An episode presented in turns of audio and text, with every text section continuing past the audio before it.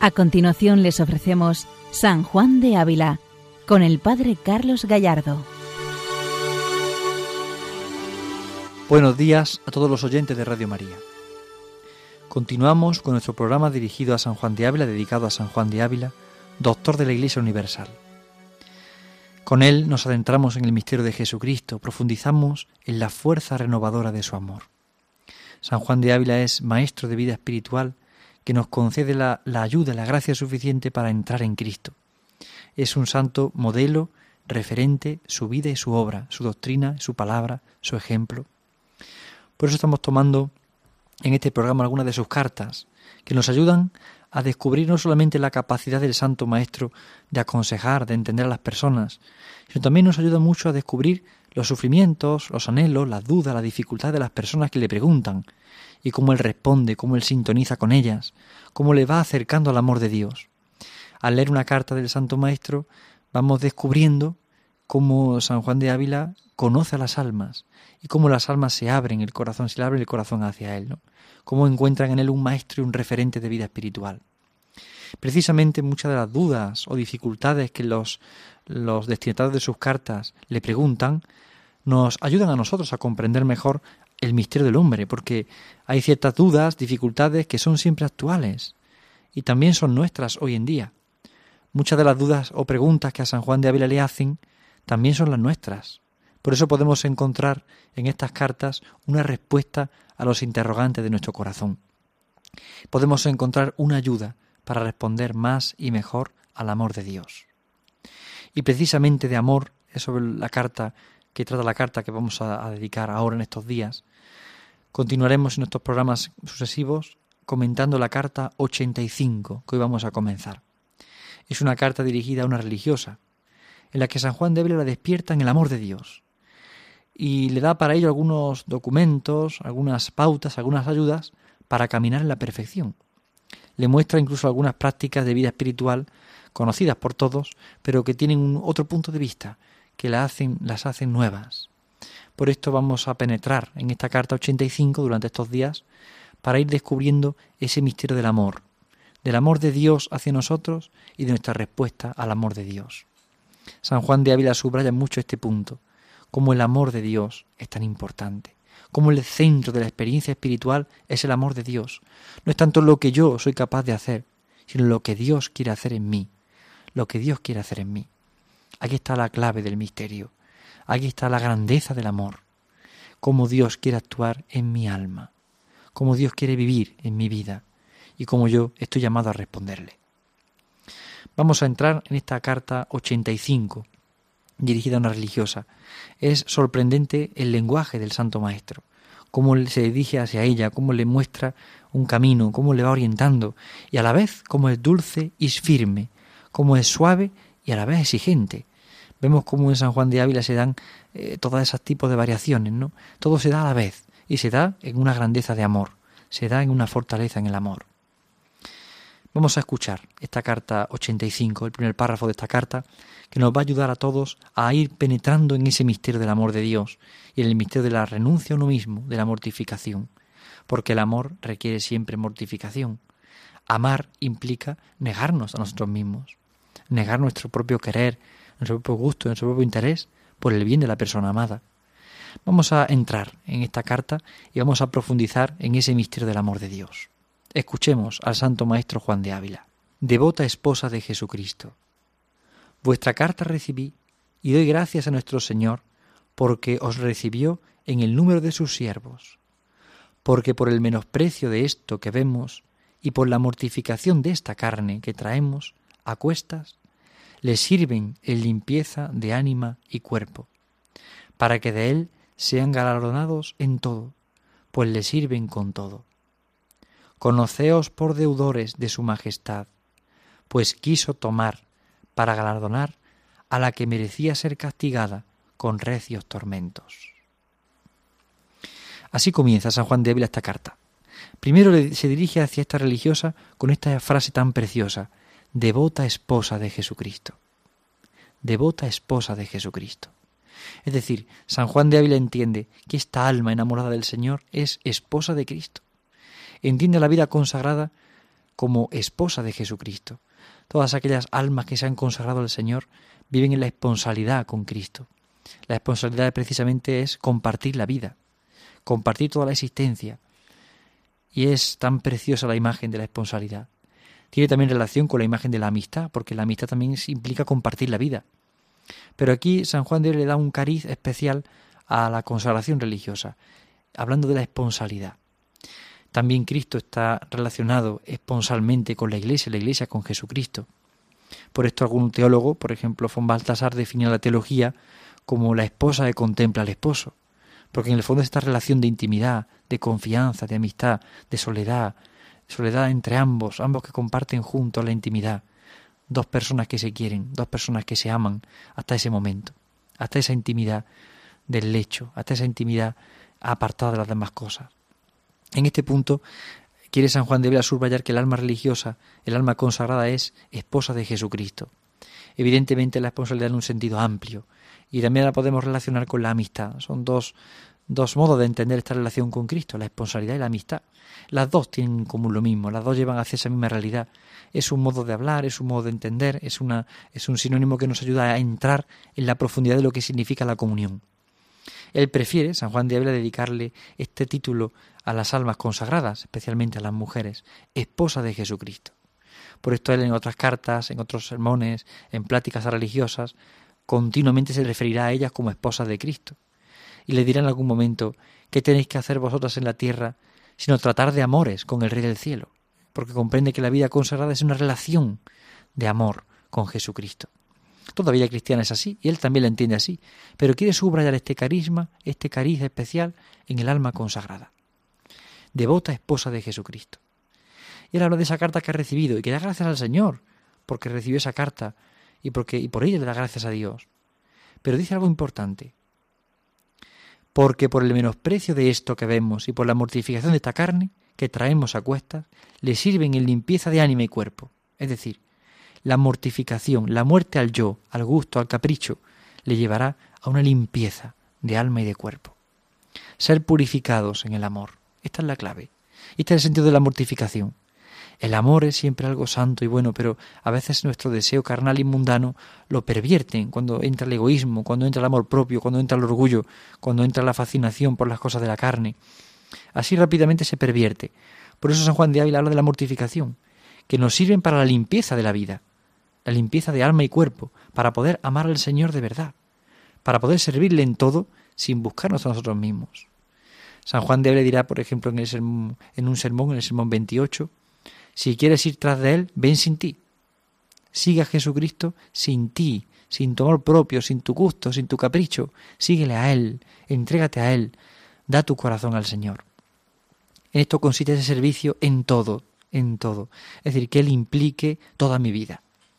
Claro, alguna persona que está casada o tiene hijos o trabaja puede pensar, bueno, sí, claro, para la alma consagrada es muy fácil, claro, pero para mí que trabajo, para mí que tengo hijos, para mí que tengo mujer o marido, para mí que me relaciono con esto y con el otro, Dios no puede ser todo. ¿Por qué no? ¿Por qué no puede ser todo? ¿Por qué Dios no puede ser el todo en tu vida? ¿Por qué esa relación con tu marido, con tu mujer o con tus hijos o en el trabajo no puede estar impregnada de la presencia de Dios? Dios es el sumo bien, como diría San Francisco de Asís. Y ese sumo bien está dentro de ti y puedes compartir con Él la vida y puedes compartir con Él toda tarea, toda ocupación, toda relación humana, toda amistad. Es vivirlo con Cristo. Y cada relación tiene su lugar, su espacio, pero todo en el corazón de Cristo, en la intimidad con Él. Evidentemente, distinto una forma de la otra, una persona con otra, pero es todo el trabajo, la tarea de la casa, las ocupaciones, la vida, todo puede estar impregnado de esa presencia de Dios. ¿Por qué no? ¿Por qué Dios no puede ser tu todo? Aunque ciertamente un alma consagrada ha renunciado a todas las cosas solamente por el Señor. Pero nosotros podemos encontrar al Señor en las cosas de este mundo. Pueden servirnos de mediación. El trabajo, la tarea de cada día puede servir de mediación para el encuentro con el Señor. Todo consiste en pasar de la queja al agradecimiento. Muchas veces eh, nos quejamos porque tenemos que fregar los platos, nos quejamos porque tenemos que poner de comida, la comida, nos quejamos porque hay que madrugar para ir a trabajar, nos quejamos por el trabajo, porque la oficina o porque el despacho, porque... Sin embargo, todos esos obstáculos son instrumentos para poder servir al Señor. Todo lo que parece una dificultad se puede convertir en un camino de amor. todo lo que puede ser una contradicción, humanamente hablando, puede ser camino de salvación y de esperanza. Conoceos por deudores de su majestad, dice San Juan de Ávila, conoceos por deudores. Pues quiso tomar para galardonar a la que merecía ser castigada con recios tormentos. Es preciosa esta frase.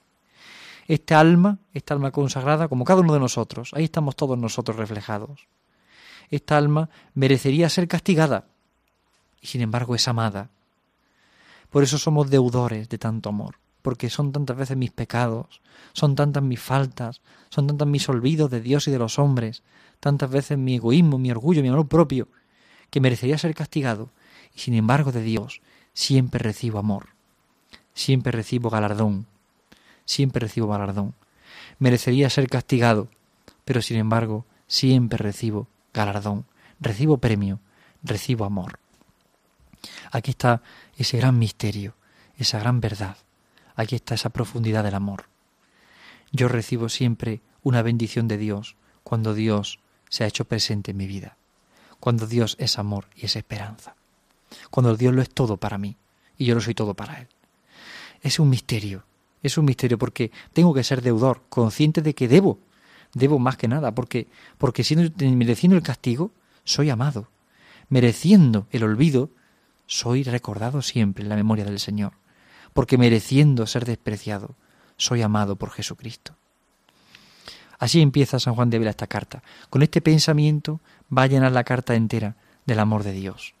Con este pensamiento de que yo merecería ser castigado y sin embargo soy amado.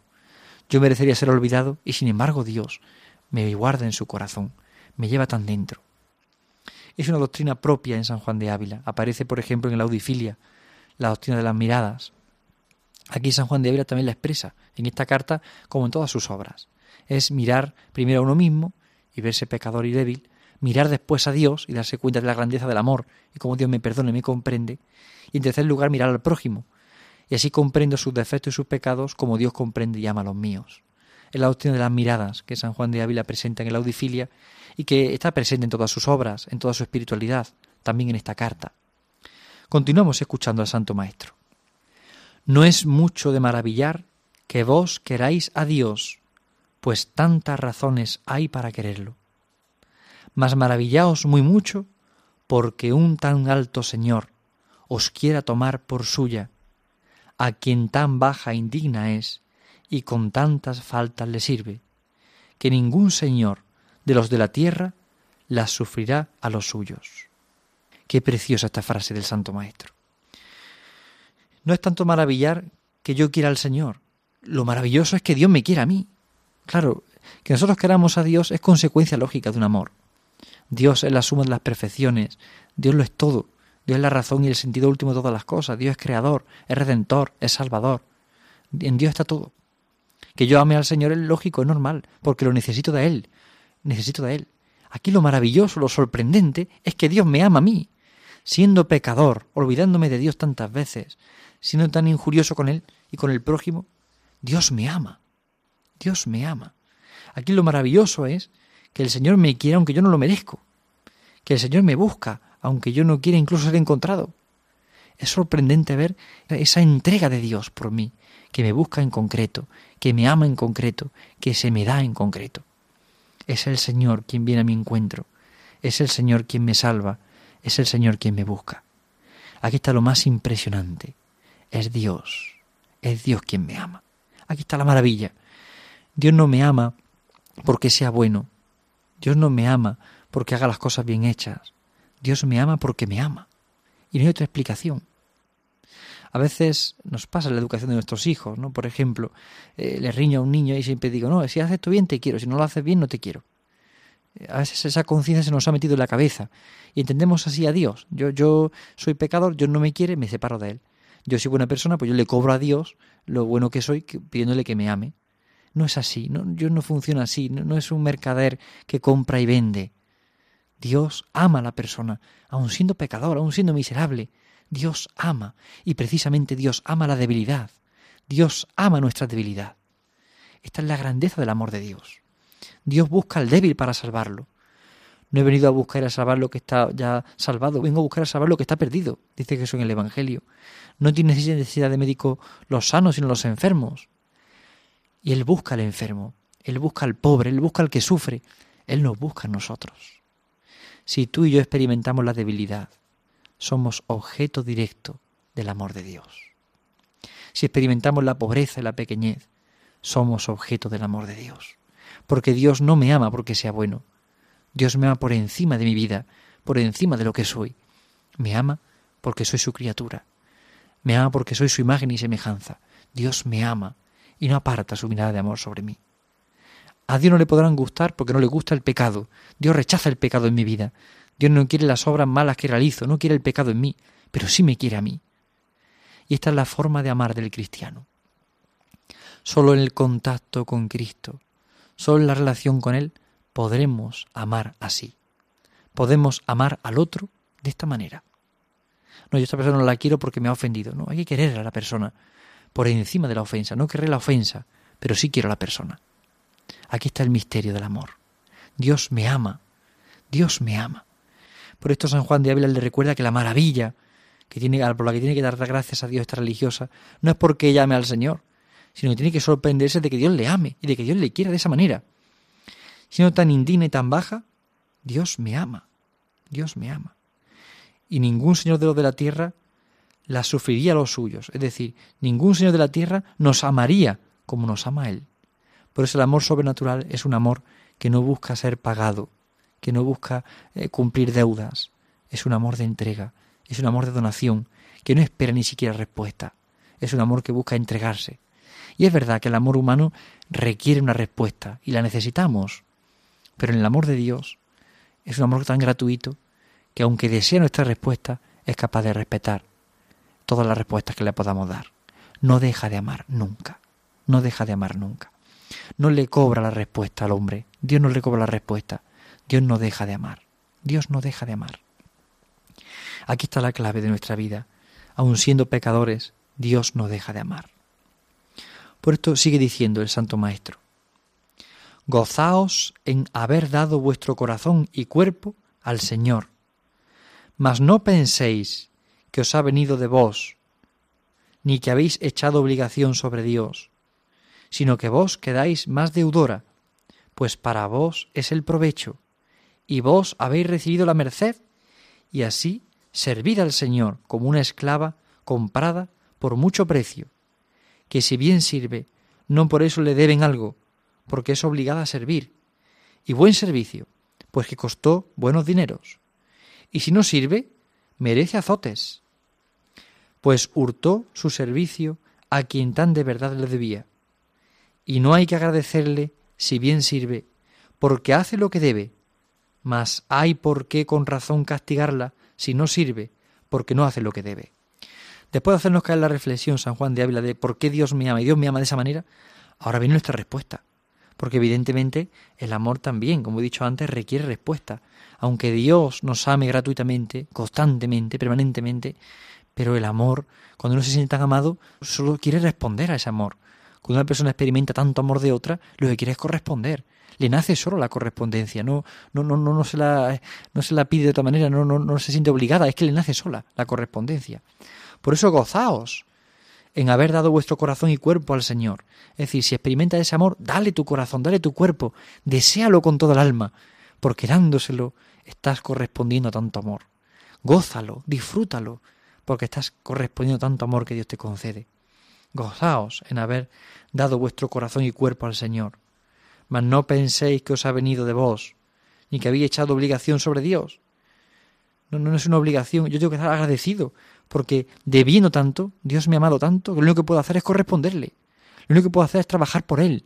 Lo único que puedo hacer es, entregarme. Es que no puedo hacer otra cosa que entregarme. No dudar, sino entregarme. Lo único que puedo hacer es darme y dar mi vida entera y dárselo al Señor. Pero bueno, y seré capaz, bueno, y podré, bueno, y, entonces me No, no, no, no dudar, entregar. Y entregar de verdad. Pero es que voy a sufrir, es que, ¿qué importa el sufrimiento para el que ama? ¿Qué importa el dolor para el que ama? El que ama quiere darse, y quiere entregarse, y quiere ofrecerse, y solo sabe darse, solo sabe darse. Como un buen criado sirve a su Señor. Es más, San Juan de Ávila es una expresión más fuerte, como una esclava que sirve al Señor porque ha sido comprada y ese dinero le ha costado, por tanto debe de hacerlo. No, no puede pedir otra cosa que, que corresponder. Teniendo en cuenta el contexto social en el que San Juan de Ávila escribe esta carta, podemos comprender este ejemplo. Un esclavo no exige nada porque está su libertad entera entregada a su Señor y solo se dedica a servir lo que le piden. Ser esclavo del Señor, ser esclava del Señor, en el fondo es otra cosa que querer corresponder a tanto amor. Si Dios ha pagado tanto por mí, la creación, la redención, yo solo puedo corresponder. Yo solo puedo buscar una respuesta y solo quiero entregarle mi corazón. Nunca me arrepentiré de darle a Dios mi corazón, mi cuerpo, mi alma, mi vida, porque en Él siempre encuentro una respuesta de amor. Por esto es tan precioso ver cómo me siento obligado, pero no como una obligación eh, de regla o de norma, sino obligado por un amor, porque el amor lleva consigo corresponder, porque el amor, cuando uno se experimenta amado, solo quiere corresponder a tanto amor, solo quiere darse, solo quiere entregarse. Es lo que ocurre en un abrazo. Cuando dos personas se abrazan, es la experiencia de un amor, es la experiencia de un amor que se recibe y un amor que se da, y a la vez se da y a la vez se recibe. Es el abrazo de dos personas, se dan y se reciben mutuamente. Ahí está el misterio. El amor de Dios es siempre un abrazo, un abrazo que espera también nuestra correspondencia, que espera que recibamos y que a la vez demos. Es una unión profunda. En un abrazo no se mide quién da y quién recibe, porque es una comunión. El amor de Dios es siempre un abrazo al hombre, un abrazo al hombre, un abrazo a nuestra alma, que siempre da, siempre recibe, y nosotros queremos también darle y también queremos sobre todo recibirle. Bien, pues con este abrazo de Dios nos quedamos hoy, sabiendo que la jornada del día de hoy completa es un abrazo de Dios. Queramos nosotros también corresponder a este abrazo, dándole al Señor nuestra vida, entregando lo que somos en cada cosa, pasando de la queja al agradecimiento, pasando del peso al amor, del peso a la entrega, del peso a la dificultad, al gozo y la esperanza de saber que Dios permanece con nosotros. Buenos días a todos en el Señor y que Dios les bendiga. Han escuchado San Juan de Ávila, dirigido por el Padre Carlos Gallardo.